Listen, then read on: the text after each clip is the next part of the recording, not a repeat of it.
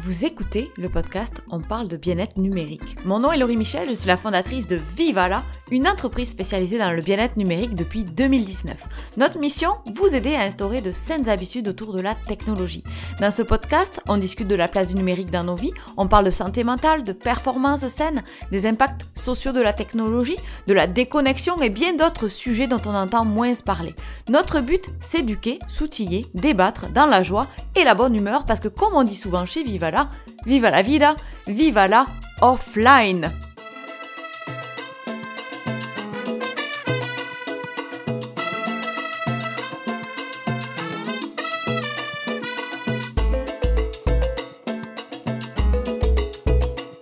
Aujourd'hui, euh, j'ai une invitée un petit peu spéciale sur le podcast de Viva la, puisque euh, on a eu comme un petit euh, coup de foudre en ligne toutes les deux pendant un réseautage de femmes d'affaires. Et on est devenues amies, on va dire. On, échange un petit peu sur nos vies d'entrepreneurs toutes les deux. Il y a autre chose aussi qui, je pense, nous lie toutes les deux, c'est la mission qu'on se donne à travers nos communautés d'aider les gens à reprendre la maîtrise de leur temps. Moi, c'est euh, via les euh, outils numériques. Puis vous allez voir, euh, aujourd'hui, je reçois Émilie Vien. Elle est la fondatrice de La Planificatrice et c'est sa mission, on va dire, principale de vous aider à vous organiser, à planifier vos, tous vos projets et à mieux gérer votre temps au quotidien. Donc, je suis très heureuse d'être avec toi, Émilie, aujourd'hui. Bonjour, ça va bien? Bonjour, oui, ça va bien, merci. C'est moi qui est la plus heureuse des deux d'être ici. Je suis super flattée que tu m'aies que tu m'as invité sur, ton podcast pour qu'on discute de plein, beaux, de plein de beaux sujets. Oui, oui. Puis euh, c'est ça, je serais bien curieuse d'en apprendre un petit peu plus sur euh, ton parcours parce que c'est vrai que on a échangé beaucoup toutes les deux, mais il y a peut-être des, euh, des petites histoires, des petites anecdotes, pourquoi la planificatrice, etc., que j'aimerais beaucoup savoir moi, mais aussi les personnes qui nous écoutent aujourd'hui.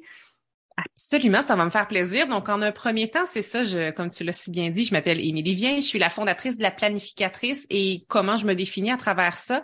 Euh, en fait, moi, je professionnellement, je me considère aujourd'hui comme une experte en planification, gestion du temps et saine productivité. Et je trouve ça important de mettre mm-hmm. l'emphase sur le mot saine productivité parce que parfois on veut juste devenir productif pour en faire plus, toujours en faire plus, cocher plus de tâches et c'est pas vraiment euh, ça qui est derrière la philosophie de mon entreprise. Donc oui, j'aide les gens à optimiser leur temps, mais je veux que finalement, qui, leur, qui optimisent leur temps intelligemment.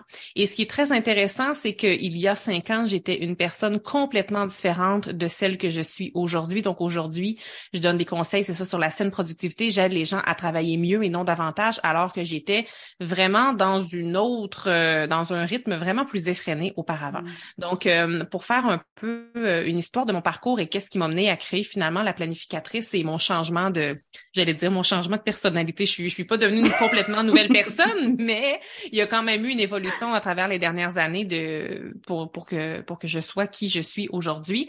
Donc en fait, moi, euh, j'ai travaillé professionnel, professionnellement. Les dix premières années de ma carrière ont été dédiées à la planification et l'organisation d'événements. J'étais vraiment dans le milieu corporatif.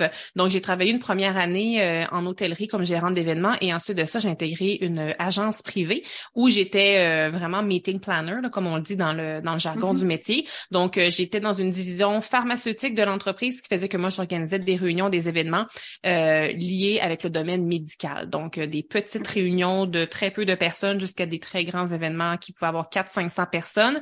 Et moi, j'organisais les événements de A à Z. Donc, je faisais absolument tout de la planification budgétaire initiale jusqu'à l'émission des chèques, la, la gestion des vols de l'hôtel, des inscriptions, jusqu'à la réconciliation, jusqu'à la réconciliation budgétaire à la toute fin.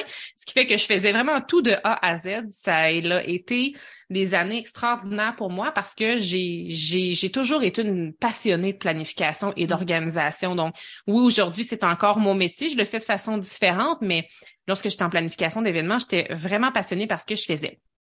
Par contre, euh, je sais pas si tu es un peu familière ou si ta communauté est un peu familière avec le milieu de l'événement, mais c'est un domaine qui est très, très mm-hmm. exigeant, très stressant et moi-même, je me mettais une immense pression sur moi-même, ce qui fait que de fil en aiguille, euh, je donnais finalement, malgré la passion, je donnais tout mon temps et toute mon énergie à tout le monde sauf à Mm. moi-même. Ce qui fait qu'à la fin de mes journées, à la fin de mes semaines, à la fin de mes années, il me restait plus rien pour moi. J'avais plus la motivation, plus l'énergie pour mes projets que je m'étais dit le 1er janvier, mettons que j'allais que j'allais mettre en place. J'avais plus de temps pour moi. Donc, euh, mon corps m'a envoyé des signaux pendant plusieurs années, puis par plusieurs années, ça veut dire à peu près trois ans, des signaux comme quoi Mm. que ça allait pas bien, des signaux comme quoi que j'en faisais trop, mais moi, je refusais de voir ces signaux-là. Et finalement, euh, ben, je pense que les signaux ont, en fait, mon- le, le mal était fait, là, donc je m'en allais, je sais pas si vous me voyez venir, là, mais je m'en vais vers l'épuisement professionnel, là. C'est exactement là que je m'en vais. Et c'est là que je me suis rendue, donc, euh, en 2018, donc c'est pour ça, au moment d'enregistrer l'épisode, ça fait aujourd'hui euh, cinq ans de ça, j'ai euh, j'ai déclaré forfait, comme je le disais euh, à l'époque. Je Mm. baissais les bras, comme je le disais à l'époque. Et là, je dis en gros guillemets, comme je le disais à l'époque, parce qu'aujourd'hui, je vois mon épuisement et cet arrêt forcé-là comme un immense cadeau. Mais à l'époque, je voyais ça comme de la faiblesse, comme de la honte. J'avais Mm. l'impression d'avoir un peu raté ma carrière alors que je venais d'avoir 30 ans. Et euh, c'est ça. Donc, euh, cette, ce rythme effréné-là m'a mené à un gros épuisement professionnel. Pendant cet épuisement-là, je suis également tombée enceinte de mon garçon Harrison. Donc, je suis tombée en arrêt de travail, je suis tombée enceinte, ce que je suis jamais retournée au travail avant de tomber en congé parental. Pendant mon congé de maternité, j'ai pris la décision de me prioriser et de un peu changer mes, mes habitudes et ma vie parce que pendant mon arrêt, je me suis rendu compte, j'avais un peu l'impression que je faisais face à un Y dans ma vie, soit que je retournais dans mes anciennes habitudes qui m'avaient mené à l'épuisement. Je pouvais retourner là, c'était en fait c'était la solution facile. Ou j'empruntais un tout nouveau chemin qui était euh, qui était pas euh, débroussaillé là comme on dit en bon Mm. québécois, qui était pas le chemin était pas fait, mais c'était une autre option. Et j'ai choisi le chemin de l'inconnu et j'ai aucun regret parce que j'ai changé tellement d'habitudes dans ma vie et tellement de façons de faire qui font aujourd'hui que je suis finalement devenue une fille qui est posée, une fille qui est capable de se dédier du temps à elle sans culpabilité, quelqu'un qui est capable de s'accorder du temps et de dire non parfois à d'autres choses. Mm. Et tout ça, finalement, a fait en sorte que j'ai quitté mon emploi que j'avais à l'époque pendant mon congé de maternité, sans trop savoir qu'est-ce qu'il allait avoir. J'ai lancé mon entreprise. Il y a eu la pandémie qui est arrivée, ce qui, heureusement pour moi, de mon côté, ça a quand même été bénéfique, cette euh, pause planétaire-là, parce que j'ai pu donner du temps et de l'amour à mon petit blog que j'avais choisi d'appeler sur un coup de tête La Planificatrice. Et ce blog-là s'est transformé en entreprise qui aujourd'hui euh, est florissante et qui a trois ans. Puis justement, tu me demandais comment comment ça t'as t'as appelé ça la planificatrice. Puis honnêtement, tu sais, c'est pour vrai c'est un mot qui me définit très bien parce que non seulement j'ai travaillé dix ans avant de lancer la planificatrice, j'ai travaillé dix ans en planification d'événements, mais j'ai toujours été une grande passionnée de planification.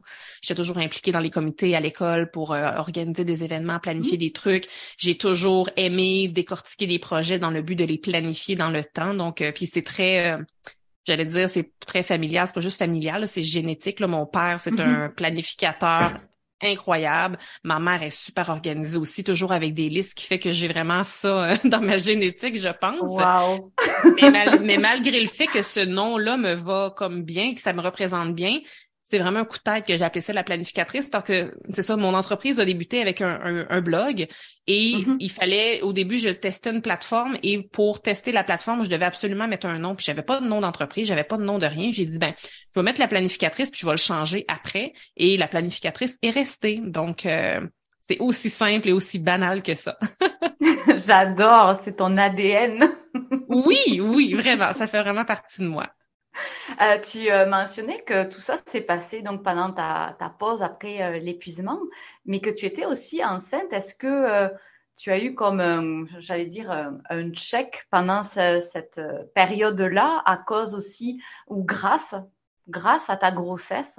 Est-ce que c'était aussi dans une réflexion de t'allais devenir maman?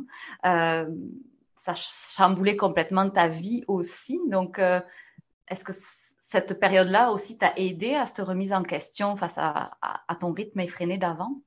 Tellement, il y a comme tellement eu beaucoup de choses qui se sont passées en peu de temps. Tu sais, première, premier événement, épuisement professionnel déclaré. Je veux dire, je l'étais déjà, ça faisait longtemps d'épuisement, c'est juste que je voulais pas me l'avouer. Me Mm. l'avouer, ça a été une très, très, très grosse chose. Deuxièmement, il y a l'arrêt de travail. Après ça, c'est faire face aux gens autour de soi pour Mm. dire qu'on est en arrêt. Tu sais, il y a ça. Et Ouais. après ça, peu de temps après, un événement heureux qui arrive, qui est l'arrivée d'un enfant. Mais ce qu'il faut dire aussi, c'est que l'enfant, il était désiré et non, j'explique pourquoi, au sens où, avant de tomber en épuisement euh, professionnel, six mois avant, mon conjoint et moi, on essayait d'avoir un enfant et ça ne fonctionnait pas. Et comme clairement, ça fonctionnait pas, j'étais en épuisement. J'étais, mm. il y avait des mois que je n'avais même pas mes règles. Je veux dire, j'étais irrégulière. Je, physiquement, je perdais du poids à vue d'œil. Ça n'allait pas bien. J'étais en fatigue chronique aussi, ce qui fait que clairement, mon corps ne voulait pas d'enfant à ce moment-là. Et il y a plusieurs personnes hein, qui tombent enceintes en vacances, comme quand que, on dirait qu'ils mettent leur cerveau à off et là, oups, leur corps s'ouvre et le bébé arrive. C'est un peu ça qui est arrivé parce que lorsque je suis tombée en épuisement professionnel, pour vrai, avec la date de naissance de mon euh, de mon enfant, c'est il est arrivé là, il est arrivé à peu près dans les deux semaines qui ont suivi mon arrêt professionnel. Puis quand je dis qu'il était voulu mais pas voulu, c'est que lorsque j'ai rencontré mon médecin euh, pour l'épuisement euh, pour l'épuisement et tout, il savait qu'on voulait concevoir un enfant puis il a dit là écoute, faites ce que vous voulez mais c'est peut-être pas le meilleur timing là, tu es vraiment fatigué, c'est peut-être pas le meilleur timing pour porter un enfant maintenant. Donc mon conjoint et moi avions décidé de mettre sur pause le projet, mais ce qu'on ne savait pas c'est que j'étais déjà enceinte à ce moment-là. Et euh, c'est vraiment arrivé là, dans les premiers jours de mon arrêt, ce qui est très ironique. Donc c'est certain que ça m'a j'ai fait une plus grande remise en question parce que là, il était plus juste question de moi, il était question de d'un enfant qui devait non seulement que j'allais devoir élever dans neuf mois, mais aussi d'un enfant que je devais construire à l'intérieur de moi-même. Et ça demande, ça demande de l'énergie, ça demande du repos, ça demande plein de choses. Puis après ça, je me disais, non seulement qu'est-ce que je veux, comment je veux élever cet enfant-là après, mais ultimement, mm-hmm. quel héritage je veux lui donner aussi par rapport à, ma, à mon rythme de vie. Puis moi, j'ai grandi, j'ai eu l'immense privilège d'avoir une, euh, une maman à la maison, moi. Donc, mm. euh, mon père, ma mère travaillait lorsqu'elle est tombée enceinte de moi. Euh, ils ont décidé, elle, elle voulait vraiment rester une maman à la maison, puis ils en ont discuté, mon père et mon père et elle, puis elle n'est juste jamais retournée à son ancien travail. Donc j'ai eu une maman à la maison avec moi, ce qui fait que malgré le fait que j'ai de très grandes et que j'avais aussi encore avant, j'avais de grandes ambitions professionnelles et que je me considère quand même comme quelqu'un de carriériste, Mm-hmm. Moi, le matin, je me suis jamais fait réveiller. Je me le réveillais quand je voulais. Euh, j'avais la présence de ma mère quand je voulais. J'étais jamais pressée. Je veux dire, j'ai commencé à ressentir une certaine presse, si on veut, quand j'ai commencé à aller à l'école, tu sais, à 5-6 ans, là. Et j'avais tout un peu cet héritage-là que mes parents m'avaient transmis, que je voulais retransmettre à mon fils. Et je savais que si je retournais dans mon ancienne vie, euh, ça, ça, ça allait pas être possible. Ça, ça n'allait vraiment pas être possible. Et ça a aussi pesé dans la balance de le choix que j'ai fait, euh, le choix que j'ai fait. Je sais pas si je réponds à ta question ou si ah je m'éloigne un peu euh, trop, mais non, c'est vraiment waouh. Merci pour ton partage parce que je, je pense que ça va parler à beaucoup de gens en effet, que euh, des fois, on a une responsabilité envers soi-même, puis on peut peut-être parfois l'oublier dans cette espèce de course à l'ambition, perfectionnisme, puis je m'inclus dedans parce que moi, je suis passée à ça, de faire un burn-out aussi. Euh, moi, c'est mes parents qui m'ont, on va dire, secoué à temps. Euh, donc, je, je, je, comprends complètement comme ta réalité, puis les mots que tu devais avoir dans ta tête qui te poussaient, qui te... Euh, bref, je comprends vraiment euh, tout ce, ce chemin-là. Et euh, j'étais curieuse, hein, c'est ça, de savoir un petit peu euh, l'aspect, on va dire, maman, à quel moment il intervient, comment il te, te pousse en fait à, à faire des choses pour toi, pour un autre. Je sais pas si c'est clair. Un petit oui, peu. oui, ah ben, tellement. Puis quand, on, puis quand on est maman, puis pas plus tard que ce matin, j'ai écouté un podcast euh, d'une américaine que j'aime beaucoup, puis elle parlait que quand on quand on donne naissance à un enfant, c'est comme si on donne naissance à une nouvelle version de nous et que dans cette hmm. naissance-là, il y a d'anciennes parties de nous qui meurent. Et c'est vrai parce que je veux dire, je suis tellement pas la mère que je pensais que j'allais être avant d'être maman. Là. Tu sais, tu le sais pas comment ça va se passer tant que tu n'as pas d'enfant avec toi. Et ça l'a tellement mm-hmm. remis des trucs en perspective. Et autant que ça, ça rajoute beaucoup de vulnérabilité que de devenir maman et d'avoir un enfant, mais en même temps, ça te donne une force c'est comme tu fais les choses plus juste pour toi, tu les fais aussi, bon, pour ta famille, mais aussi pour un être qui est tellement vulnérable et tellement dépendant de toi. Mais c'est important, par contre, de ne pas s'oublier à travers ce rôle-là parce que moi, je porte fièrement et fièrement le chapeau de maman. C'est le titre le plus beau qui, qui a pu m'être attribué. Mais je, je, je ne porte pas que ce chapeau-là. Je porte mm-hmm. aussi fièrement mon chapeau de carriériste, mon chapeau d'entrepreneur, mon chapeau de fondatrice de la planificatrice que j'appelle affectueusement mon deuxième bébé. Mais euh, je, je, les deux, ces deux rôles-là m'allument et il y en a pas un qui m'éteint en fait. Donc euh, c'est mm. c'est important de, de, de, garder ces deux-là. Puis je pense que d'avoir ces deux réalités-là qui se sont un peu euh, jointes en même temps dans ma vie, ça a un peu créé le rythme vers lequel je me suis finalement lancée. Oui, complètement, je comprends. En effet, tu as tout redessiné en fait par rapport à ta nouvelle vie. On peut l'appeler comme ça. J'ai beaucoup aimé ce, euh, la citation, citation, je vais y arriver. Mm-hmm. J'ai beaucoup aimé la citation que tu as, as mentionnée du podcast là, qui disait que c'était comme une nouvelle naissance un petit peu de soi-même. C'est euh, poétique. on ne sait pas comment ça va naître. Oui, puis on ne sait pas comment qu'on va naître. Hein. Ça, c'est, on peut se l'imaginer, mais j'aurais pas pu tout savoir là, de cette euh, nouvelle naissance-là, si on veut. Mm-hmm. Je ne sais pas d'ailleurs si tes événements, c'était des événements en fin de semaine, en soirée. Oui, en fait, pour, ben, pour répondre à ta question, c'est vrai, je parlais de rythme effréné tantôt, mais j'ai été bien peu précise dans mes propos. Mais euh, moi, j'avais quand même la chance d'être dans le de, dans le corporatif, ce qui fait que nos événements étaient presque toujours la semaine. Et l'été, c'était un peu plus tranquille. Mais par contre, je ne travaillais pas moins les soirs et les fins de semaine parce hmm. que je ramenais toujours mon ordinateur à la maison. Tu sais, en moyenne, puis là, c'est, c'est une moyenne, ce qui fait que parfois, c'était beaucoup plus élevé et, rare, et rarement, c'était plus bas. Mais en tout cas, tu sais, je faisais entre 50 et 60 heures par semaine. Euh, moi, je gérais même une équipe. Puis là, j'ai toujours honte quand je dis ce que je m'apprête à dire, mais je veux le dire pour que vous sachiez d'où est-ce que je viens. Là. Mais moi, je, gérais une équipe et lorsque les membres de mon équipe faisaient moins de 40 heures dans une semaine, j'étais comme mm. insatisfaite d'eux. Mais je leur disais pas parce que je voulais comme quand même être douce avec eux, mais je, je j'étais insatisfaite d'eux parce qu'ils avaient travaillé moins de 40 heures. Puis comme je dis ça, puis ça, ça reflète tellement pas la personne que je suis aujourd'hui, mais ça reflète pleinement celle que j'étais avant. Moi, j'étais dans les courriels le soir, euh, très, très, très tôt le matin, les week-ends. Euh, je m'attendais à ce que tout le monde me réponde rapidement et je m'assurais, moi, à répondre vraiment toujours rapidement. Puis pour, j'étais vraiment dans la culture, comme dans la culture du non-repos, là, pour reprendre un peu l'expression d'un de mm-hmm. tes épisodes de podcast que j'ai adoré. Euh, j'étais vraiment là-dedans. Je lunchais à mon bureau continuellement. j'avais, j'ai commencé ma carrière, on n'avait pas encore les, les, les courriels sur le cellulaire, mais à la fin, ça y hmm. était, ce qui fait que j'étais toujours connectée. Euh, c'était euh, un rythme très, très, très effréné. On appelle ça euh, brûler la chandelle par les deux bouts. C'était exactement ce que je faisais. oui, c'est, c'est pas mal ça. C'est pas mal ça. oui, en effet, je, j'aime beaucoup euh, ton, ton, ton, ta mention de culture du sans-repos. Là. Je m'en allais un petit peu euh, vers ça parce que euh, je pense que euh, peut-être c'est générationnel, je ne sais pas. On demandera à d'autres personnes qui nous écoutent peut-être de, de faire un petit coucou puis voir un petit peu eux comment ils se situent dans leur vie, comment ça se passe, leur rythme en ce moment. mais j'ai l'impression qu'à un moment, le mot ambition, le mot carrière, c'est un petit peu greffé à une surcharge d'heures au travail. Donc, ah tu mentionnais hein, un 40 heures, puis moi, je sais que j'ai eu des emplois où je culpabilisais à l'idée de partir à 17 heures. C'est-à-dire que je sentais comme le regard des autres que si je partais à 17 heures, alors que bon, j'étais fatiguée, j'avais fait ma journée, le meilleur en fait de ce que je pouvais dans la, donner dans la journée avait déjà été fait, euh, mais je ressentais comme une petite pression à me dire ah oui, mais si je pars à 17 heures, ça veut dire que je suis pas motivée à, envers mon travail, euh, les autres sont encore là, donc ça veut dire qu'ils vont travailler plus que moi. Donc il y avait comme euh, quelque chose un petit peu de malsain à juste quitter à son heure, donc il fallait en faire plus, en faire plus, en faire plus, en faire plus. Euh, puis c'est vraiment, je pense, oui, problématique aujourd'hui de, de écouter ses limites.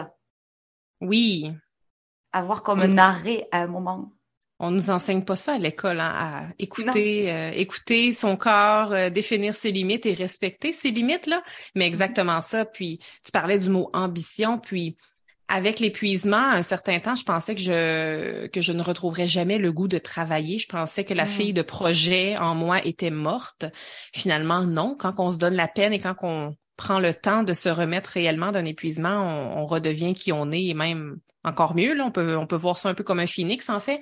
Puis j'ai euh, le mot ambition, le mot performance, ce sont des mots avec lesquels au début j'avais très peur de me réassocier parce qu'avant je me considérais mm. comme étant quelqu'un de performante, quelqu'un d'ambitieuse. Puis après ça, après coup, je voulais pas retomber euh, en épuisement. Puis j'ai eu beaucoup de difficultés à me réapproprier ces mots-là. Fait que j'ai dû un peu revoir, on dirait, leur définition, revoir un peu la signification de ces mots-là pour moi parce que peut-être que le mot ambition et performance va avoir une signification bien précise pour quelqu'un qui va encore justement se sentir mal de quitter à 17 heures, quelqu'un qui va faire des heures de fou et tout. Mais moi, ces mots-là, j'ai aujourd'hui choisi de me les réapproprier, mais je me les approprie de façon différente qu'avant. J'aime ça. En effet, le performance, on a une, une façon de le voir des fois euh, qui est malsaine en fait. Moi, je parle souvent de saine performance dans toutes mes formations, mes conférences, euh, de redéfinir c'est quoi la performance. Est-ce que c'est vraiment d'ajouter 30 minutes à sa journée? À un moment où on est fatigué, puis on a juste envie de décompresser, on prend de l'énergie pour le lendemain, donc du coup on va impacter sa performance sur le long terme. Donc euh, je trouve que c'est vraiment super euh, super pertinent en effet de, de faire cette réflexion là autour de ces deux mots qui sont très populaires. Encore plus avec les réseaux sociaux, je crois aujourd'hui. Hein, on a beaucoup de hashtags, euh, motivation, productive, performance, aller plus loin, nanana. Euh, puis euh, des fois, on, ben, ça reste que les réseaux sociaux, c'est euh, une plateforme en ligne et que ça reflète pas toujours la réalité. Mais on, on va parfois peut-être se, comme se, comparer ou rentrer en compétition euh, euh, autour de, de, on va dire, un, un, certain mode de vie qui n'est pas sain et qui n'est pas productif non plus, en fait, au final. Exact, exact. Parce que pour parler de productivité, j'étais avant, dans mon ancienne vie, comme j'aime le dire, dans mon ancienne vie, je me considérais comme quelqu'un de productive. On me disait que j'étais productive et fondamentalement, je me sentais productive. Mais mm-hmm. avec l'œil que je peux avoir aujourd'hui, quand je regarde la Émilie du passé, il était pas très, très productive finalement. là. Euh, c'est sûr que je n'avais pas les connaissances que j'ai aujourd'hui, j'avais pas l'expérience que j'ai aujourd'hui, mais je pense que j'étais beaucoup plus occupée que productive. J'étais vraiment pas à la même mm. place. Là. C'est un bon euh, un bon point d'ailleurs parce que j'ai beaucoup aimé ton épisode sur euh, êtes-vous euh, productive ou occupée? Parce que j'ai l'impression aujourd'hui que beaucoup de gens se pensent productifs, beaucoup de gens sont à faire leur courriel le soir en regardant un épisode de Netflix en pensant qu'ils avancent vraiment, mais on a comme un besoin de se tenir constamment occupé aujourd'hui. Oui, tellement. Puis c'est pas la même chose d'être productif et occupé en fait. Est-ce que tu être, pourrais euh, nous, aider un petit peu à faire la lumière entre les deux? Avec joie, avec joie. Donc, en fait, euh, pour plusieurs personnes, être productif et occupé, ça signifie la même chose. Moi, avant, là, dans mon ancienne vie, ça signifiait la même chose parce que je m'étais jamais posée afin de distinguer les deux. Être productif, en fait, non, je vais commencer avec être occupé. Être occupé, c'est accomplir le plus de choses possible peu importe c'est quoi, c'est d'accumuler des choses, en faire le plus possible. On peut penser à la to-do list, là, on veut cocher le plus de choses mm-hmm. possible. Versus être productif, euh, c'est pas la quantité, c'est la qualité qui compte. Alors, c'est de faire la bonne chose. Donc, peut-être que on n'a pas, on a peut-être pas coché dix choses dans notre journée, mais on a peut-être coché deux choses très significatives, des choses qui sont importantes, qui sont liées à notre avancement, à notre croissance, à nos objectifs. Mais t'occuper, c'est juste de faire des choses pour faire des choses. Donc, c'est pas, c'est pas du tout la même chose. Et lorsqu'on se sent continuellement occupé, on va souvent se sentir stressé, on va avoir l'impression de ne pas nécessairement être en plein contrôle de notre temps et de notre horaire, on va euh, souvent avoir l'impression qu'on est éparpillé, on va souvent faire plusieurs choses en même temps. ça, c'est pour ne donner que quelques exemples. À l'inverse, lorsqu'on on est productif, on a un sentiment d'avancement, on a un sentiment d'accomplissement, on va se sentir physiquement bien à l'intérieur, on va pas avoir la boule de stress. Je veux pas dire que le stress est complètement absent quand on, est en mode productif, mais c'est que c'est c'est pas c'est pas le même ressenti intérieur. On va vraiment avoir l'impression qu'on pose un pas et qu'on avance. Versus quand on est occupé, souvent on a l'impression de soit de stagner, de faire du surplace là, ou de reculer. Puis juste pour donner un exemple concret, à la fin de la semaine, si vous avez continuellement l'impression que vous en faites pas assez, vous êtes sûrement de nature occupée. Mm. Et quand on a l'impression à la fin de la semaine qu'on s'est accompli, que ce qu'on a fait avait un sens, qu'on a avancé, c'est sûrement parce que vous êtes davantage productif. Je, je vois ça un petit peu comme euh, d'un côté, tu contrôles, tu contrôles ton temps, tu contrôles où va ton, euh, ton focus, ton attention, puis de l'autre côté, tu subis un petit peu comme si tu avais une tonne de choses à faire, puis tu sais pas par où le, le prendre, donc tu, tu les fais tous un peu dans, dans le désordre. Oui, exactement. Puis j'adore les analogies. Puis on dirait que j'en ai une autre qui me vient en tête, c'est de se dire être occupé. Là, si on va partir du point A, puis on roule, on roule, on roule, on se rend au point B, mais on n'a aucune idée comment se rendre. Mais il faut surtout pas mm-hmm. arrêter de rouler. On va rouler, on va rouler, on va rouler. Mm-hmm. Versus productif, on, on, part du point A, on s'en va au point B, mais ça se peut que souvent en route qu'on arrête. On arrête pour se reposer parce que conduire trop longtemps, ça nous servira pas, on risque de se tromper. On va peut-être arrêter en route mm-hmm. aussi parce que oh, on s'est-tu perdu? Est-ce qu'on a vraiment le bon chemin? On va regarder. Donc euh, ça, c'est ça va être différent. Puis être occupé, justement, on va jamais s'accorder de pause versus être productif, on va se permettre les pauses parce qu'on sait que ça va être productif comme action de s'arrêter. Oh, j'aime ça, j'aime ça le, le, petit chemin A à B, là, à bien différencier les deux, puis à aider aussi les personnes qui nous écoutent à savoir dans quel, euh, dans quel clan elles se, se situent. Euh, oui c'est aussi un, défi de gestion du temps autour de cette fameuse euh, décision de soit être occupé, soit être productif. Euh, je suppose que euh, tu as des petits, des petits trucs peut-être à partager pour essayer de, s'aligner un petit peu plus vers cette ambition d'être productif et non occupé? Oui, exactement. Puis en lien avec si on veut tendre, puis d'ailleurs, on a parlé beaucoup d'être productif et occupé. Puis comme je le dis souvent, tu sais, si vous vous rendez compte en nous écoutant que vous êtes vraiment occupé, ben allez pas culpabiliser ou allez pas vous taper sur la tête. Moi, je pense que c'est la première bonne nouvelle parce que vous venez de prendre conscience que vous êtes occupé et quand on prend conscience de quelque chose, ben on peut juste après ça s'améliorer. Donc, je pense que c'est une excellente nouvelle si vous réalisez que vous êtes que vous êtes occupé, c'est-à-dire c'est la première étape avant de devenir productif. Et pour donner des petites idées, des petites pistes de solutions, en fait, j'ai envie de donner une piste de solution pour peut-être la personne qui est novice en gestion de temps, celle qui est intermédiaire et celle qui est plus avancée. La première chose, ça peut sembler vraiment, vraiment comme anodin, même niaiseux de le dire, mais souvent on se répète, je sais pas combien de fois par jour, je n'ai pas le temps, j'ai pas le temps, j'ai pas le temps de faire ci, j'ai pas le temps de faire ça, ah, j'aimerais ça faire ça, mais j'ai pas le temps. On se le répète, on se le fait dire, on intègre ça. Je pense que la première petite action à faire, là, ça, ça s'adresse aux, novices là, avec la gestion de temps, c'est tout simplement d'arrêter de se dire qu'on n'a pas le temps tout simplement de changer un peu notre mm. euh, nos phrases et de dire ben c'est pas une priorité. Ça peut être de le formuler comme ça ou juste de se dire j'ai suffisamment de temps. Tu sais, ça peut pratiquement devenir un mantra quotidien. Là. J'ai suffisamment de temps, j'ai plus de temps qu'il ne m'en faut, par exemple, ou de dire, ben, à place de dire je n'ai pas le temps, ça va être ceci n'est pas une priorité présentement. Donc, ça, c'est peut-être la première petite chose que j'ai envie de dire pour un peu reprendre. Puis ça nous mm. permet juste de le dire, on dirait qu'on prend un peu le contrôle mm-hmm. sur notre précieux temps. Et euh, deuxième chose, euh, peut-être pour le, niveau intermédiaire, ça pourrait être de se fixer des priorités dans la semaine. Puis là, la gestion des priorités est un tout autre thème que nous pourrions explorer pendant des heures, mais la gestion des priorités, à mon sens, à moi, c'est à la base même de la gestion du temps. Ce qui fait que si on améliore ne serait-ce que de 10% la gestion de nos priorités, j'ai l'impression que ça va faire un saut de un, saut positif là, de 70 mm-hmm. dans la gestion du temps. Et les priorités, moi, ce que j'invite aux gens de faire, même si ça peut sembler bien peu, c'est de se fixer dans une semaine trois priorités pour la semaine. Puis ça veut pas dire que, je veux dire, quand je dis ça aux gens, souvent les gens tombent en bas de leur chaise puis ils se disent, ben je peux pas avoir juste trois priorités, mais là, hmm. attendez là, trois priorités, ça veut pas dire que vous allez juste faire trois choses dans votre semaine. J'en suis bien consciente. Là, vous allez faire euh, des dizaines de choses dans votre semaine. Mais trois priorités, ça veut dire qu'on choisit dans toutes les choses qu'on veut faire dans notre semaine on en choisit trois qu'on va mettre de l'avant, qu'on va mettre en importance, qu'on va mettre en surbrillance.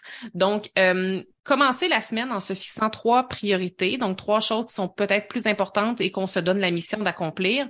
Ça, c'est une excellente façon de reprendre un peu le, le, pouvoir sur notre temps et de mieux gérer notre temps.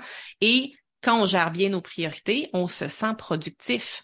À la fin de la semaine, si vous avez rien coché de votre to-do list, mais que vous avez au moins accompli vos trois priorités, vous allez vous sentir accompli, ce qui fait que vous allez être plus productif et productive. Donc ça, ça serait le deuxième petit conseil. Puis sinon, un troisième conseil qui est un autre niveau, peut-être pour les gens un petit peu plus avancés, quoique pas besoin d'être ultra avancé non plus, là, parce que c'est un conseil que vous avez sans doute entendu très, très souvent, c'est de planifier sa semaine. Planifier sa semaine, souvent quand je demande aux gens, toi, tu planifies-tu ta semaine? Ils vont dire, ah oui, oui, comme mes rendez-vous pour la semaine à venir, je, je mm. sais c'est quoi. Mais planifier sa semaine, c'est pas juste de savoir c'est quoi nos rendez-vous, c'est d'également savoir c'est quoi les projets qui vont être en priorité, c'est quoi concrètement les tâches que je vais faire pour me rapprocher de ces projets-là, de mes objectifs et de mes priorités. Et c'est aussi de connaître justement ces priorités. Parce que si vous planifiez juste vos rendez-vous, c'est comme si vous planifiez juste 50% de votre semaine. Donc moi, je mets beaucoup, beaucoup l'emphase sur la planification hebdomadaire. C'est pas pour rien que je m'affiche fièrement comme étant la planificatrice.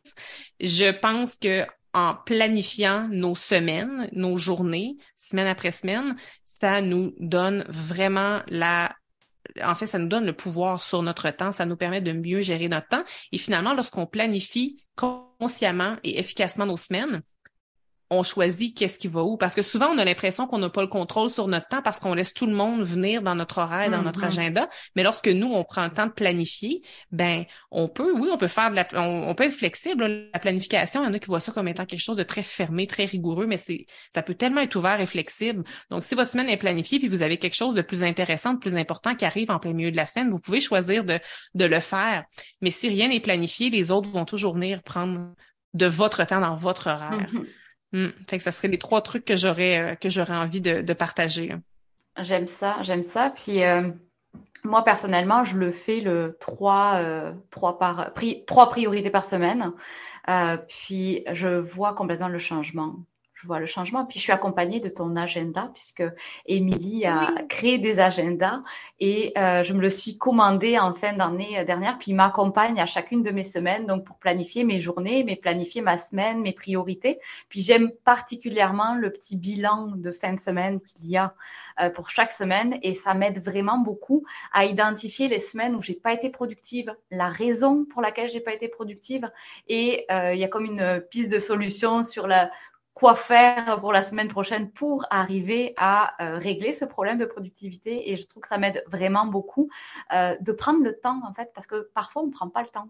On est un petit peu dans une roue, hein. il y a tout qui va très, très vite. Oui, il y a les rendez-vous qui se bookent automatiquement. Aujourd'hui, c'est fantastique. La technologie, elle peut nous, nous permettre plein de choses, mais elle peut aussi nous déborder, nous, nous donner ce sentiment d'être débordé parce qu'on perd maîtrise, on perd un petit peu le contrôle de euh, notre agenda, du temps qu'on octroie à nos dossiers, etc. Donc, donc, euh, je trouve que c'est vraiment euh, très euh, important de prendre le temps, comme tu dis là, de, vraiment s'arrêter pour planifier, réfléchir, c'est quoi la tâche, combien de temps elle va prendre aussi, parce qu'on a, on a l'impression, et, moi la première, je, l'ai eu, cette pensée-là, que quand on commence une tâche, il faut qu'on la finisse immédiatement.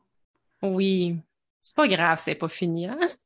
exact, exact. Puis des fois, on prend pas le temps de la découper.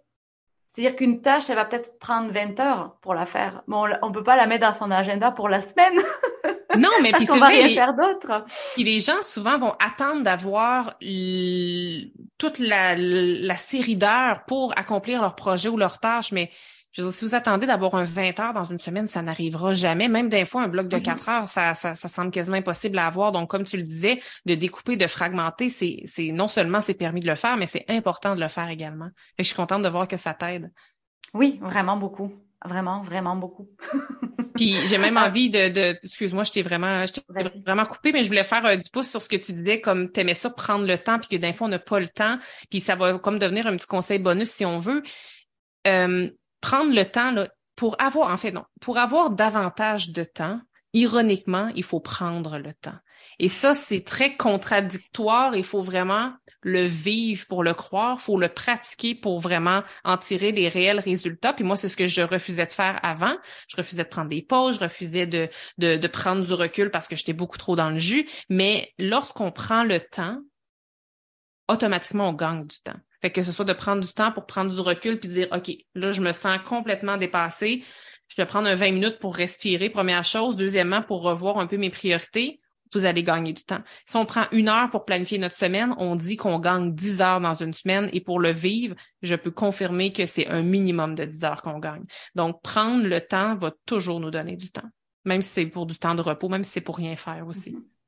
C'est très important, vous le savez d'ailleurs. Oui. Ma communauté le sait que prendre le temps euh, aussi pour rien faire, c'est euh, se prendre soin de son bien-être, puis prendre soin aussi de son de sa productivité euh, future.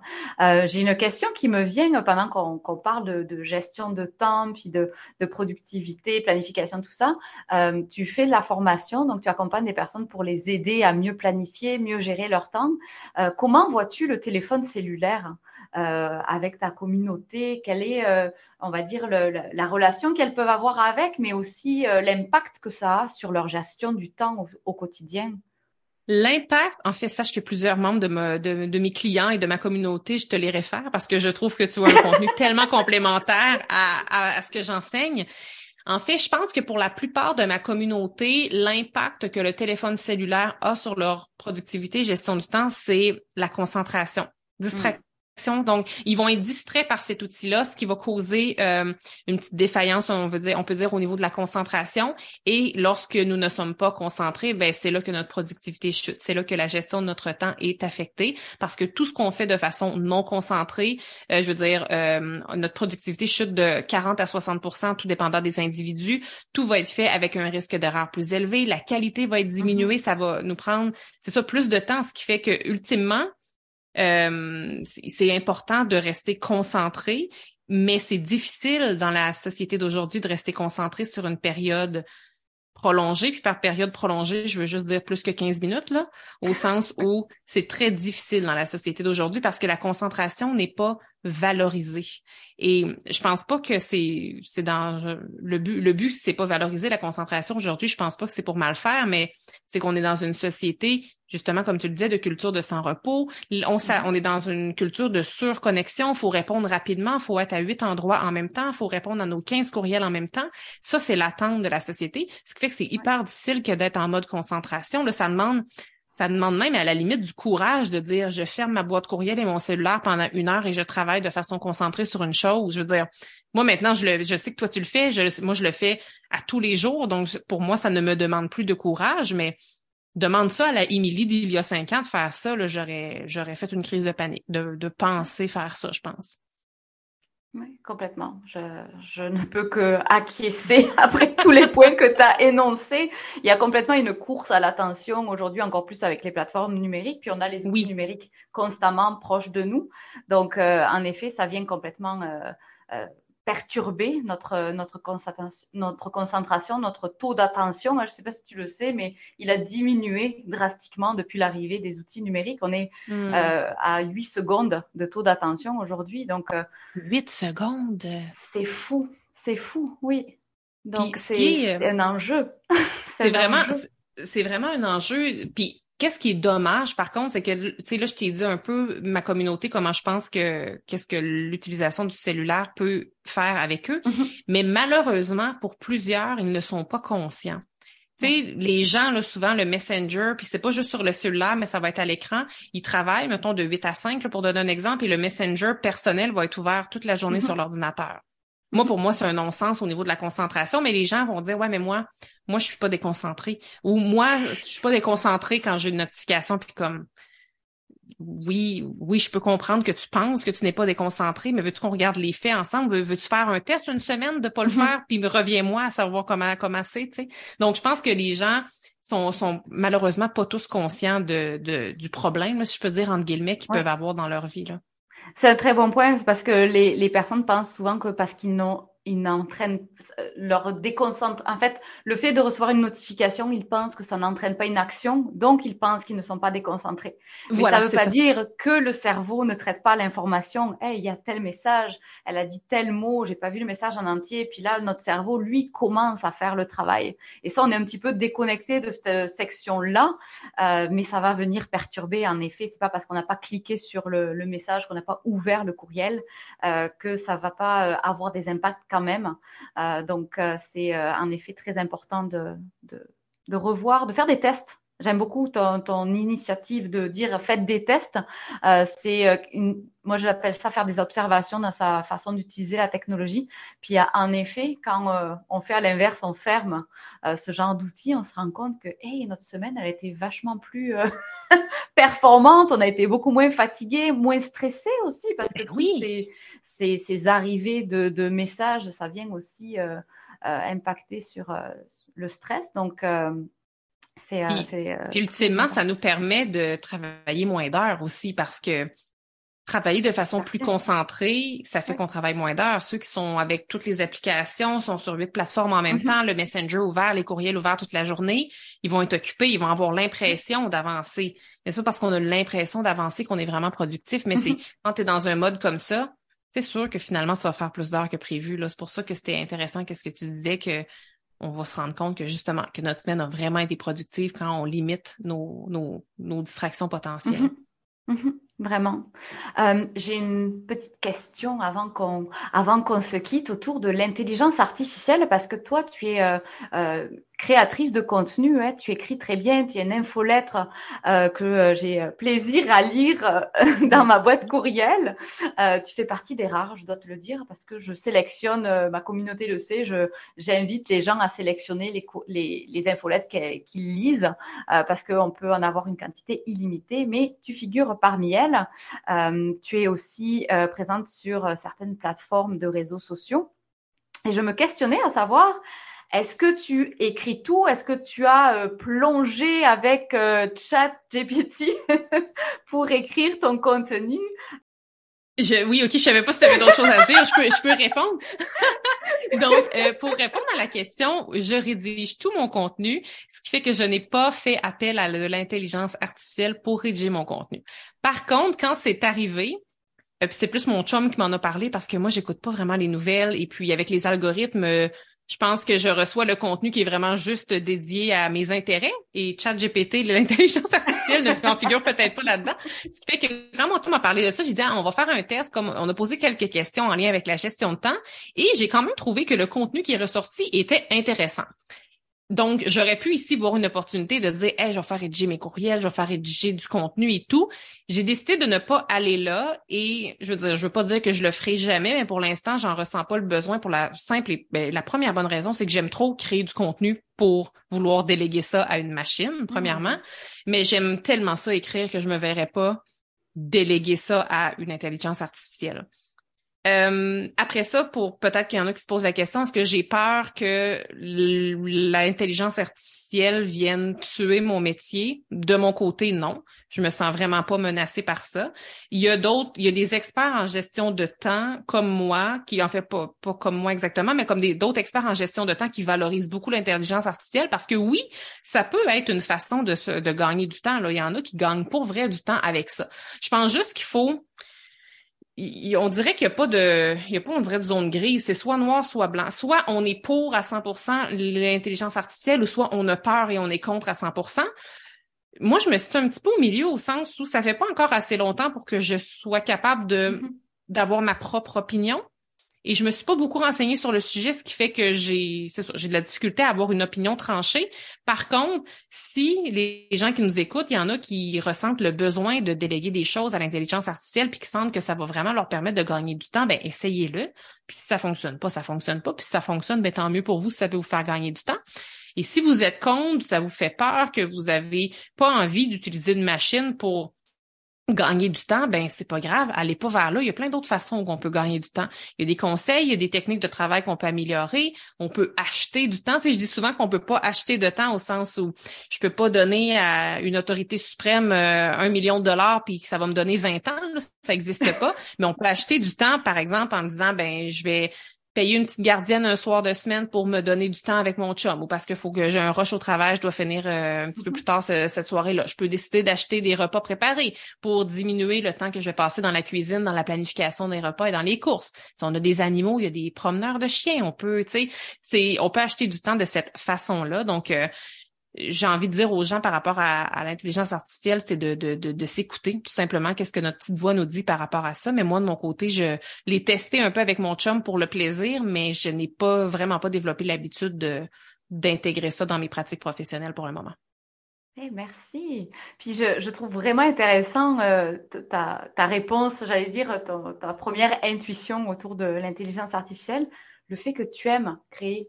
Qu'est-ce que tu écris? Oui, puis c'est un point que je, que je trouve, euh, je me situe un petit peu dans, dans la même zone grise que toi, dans le sens où je pense que ça peut être absolument fantastique et ça peut vraiment nous aider sur des choses peut-être qu'on a moins de plaisir à faire. Euh, mais je pense que tout ce qui est création, écriture, c'est aussi euh, quelque chose de très précieux à l'humain. Oui. De rentrer dans sa tête, de, de, de, de vraiment réfléchir à des idées qui nous sont propres. Euh, donc, euh, je trouve ça vraiment euh, très très pertinent, en effet, de se questionner aussi sur est-ce que c'est une tâche que j'aime faire, est-ce que j'ai envie de la déléguer? exact. Puis tu sais, avec la couleur aussi qu'on donne, je veux dire, un, jour et peut-être même sur certaines questions, déjà, possiblement que ChatGPT est capable de répondre à mm-hmm. des questions aussi bien que moi je le ferais. Par contre, c'est pas fait avec la même essence. on peut le voir un peu comme un, compétiteur tout simplement. Là. Je veux dire, il y a des compétiteurs dans mon domaine qui vont avoir, ils vont donner les mêmes conseils, mais ils vont le donner et le présenter d'une façon différente. L'approche va être différente. On peut voir un peu cette personne-là comme juste un compétiteur supplémentaire. Puis il y a personne qui va l'expliquer dans mes mots. Il y a personne qui va l'expliquer avec mon approche, même si on parle tous du même sujet, puis même si un de ces sujets-là est abordé par une machine. Là. Donc, euh, ben, parce que mm. c'est ton histoire tu as une histoire. Voilà, hein, dire, c'est pour ça d'ailleurs que je, euh, je, je, prends toujours le temps de demander l'histoire des gens. Puis j'aime ça. Je suis une passionnée de parcours, de d'où est venue cette idée, pourquoi ça t'a amené là, quel a été le chemin que tu as pris, parce que c'est ça qui fait aussi l'essence. Euh, même de la planificatrice, c'est ça qui fait que euh, tu vas, as vécu des choses tu as vécu des choses, hmm, toi, mais personnellement, vrai. en tant qu'humaine. C'est vrai. Donc, c'est certain que tu vas amener quelque chose de totalement différent d'une autre personne ou de d'une technologie parce que euh, tu es passé par un certain chemin. Donc, euh, super, euh, super intéressant. Merci beaucoup, Émilie, d'avoir été avec moi aujourd'hui sur, sur le podcast comment on peut te joindre? Bon, j'ai déjà mentionné ton infolettre. Si euh, vous avez de la place encore dans votre boîte courriel et que vous voulez vraiment lire quelque chose de super inspirant, euh, allez vous abonner. Je vais mettre toutes les euh, informations pour te rejoindre de toute façon dans les ressources du podcast. Est-ce qu'il y a d'autres choses que j'ai oubliées? Ouais, ben je vais faire un petit résumé. C'est ça, une infolette. Mon infolette, c'est à tous les mercredis, donc une fois par semaine. Autrement, aux deux semaines, j'ai, euh, je suis l'animatrice du podcast 168 heures. Donc le lundi, aux deux semaines, vous pouvez m'entendre sur différents sujets en lien avec la gestion du temps, productivité, concentration et tout ce qui se rattache à la productivité. Ensuite de ça, j'ai également mon blog qui euh, mm-hmm. regorge de plus d'une centaine d'articles, donc euh, laplanificatrice.com. Puis en fait, ultimement, mon site web, c'est pas juste un site web, c'est vraiment une plateforme en ligne où on retrouve un tas d'outils, que ce soit des outils gratuits, que ce soit les blogs, que ce soit justement le lien peut-être vers euh, mon agenda, vers mes formations en ligne, vers mes services d'accompagnement, par exemple. Et autrement, euh, j'ai envie peut-être, si vous êtes euh, quelqu'un qui recherche des outils, si vous aimez vraiment le pratico-pratique, j'ai une super belle bibliothèque de ressources gratuites. Donc, encore là, je pourrais te donner le lien pour que tu le mettes dans les ressources, Laurie. Mais c'est une plateforme qui est dédiée aux membres de ma bibliothèque. C'est gratuit et on retrouve plus de 10 outils PDF à télécharger qui sont tous en lien avec la saine gestion du temps. Merci beaucoup, Émilie. Merci pour euh, toutes ces informations. Je te souhaite une très belle journée et à très bientôt. Merci à toi.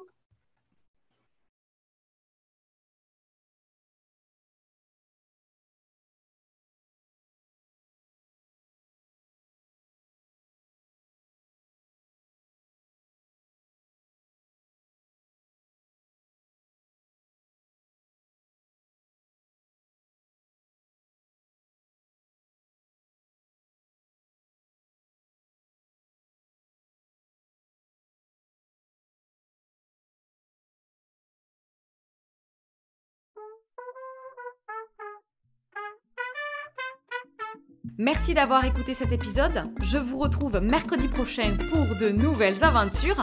Je suis toujours curieuse de savoir ce que vous pensez du sujet qu'on a traité aujourd'hui. Alors n'hésitez pas, vous avez nos coordonnées dans la description. Vous pouvez venir partager vos impressions. Vous pouvez également laisser des étoiles et des commentaires à propos de ce podcast, partagez à votre entourage parce que ça nous aide à diffuser nos réflexions sur cet enjeu sociétal qui est l'hyperconnectivité, la déconnexion, bref, la gestion du numérique en général. Moi, je vous dis vive à la offline, à la semaine prochaine.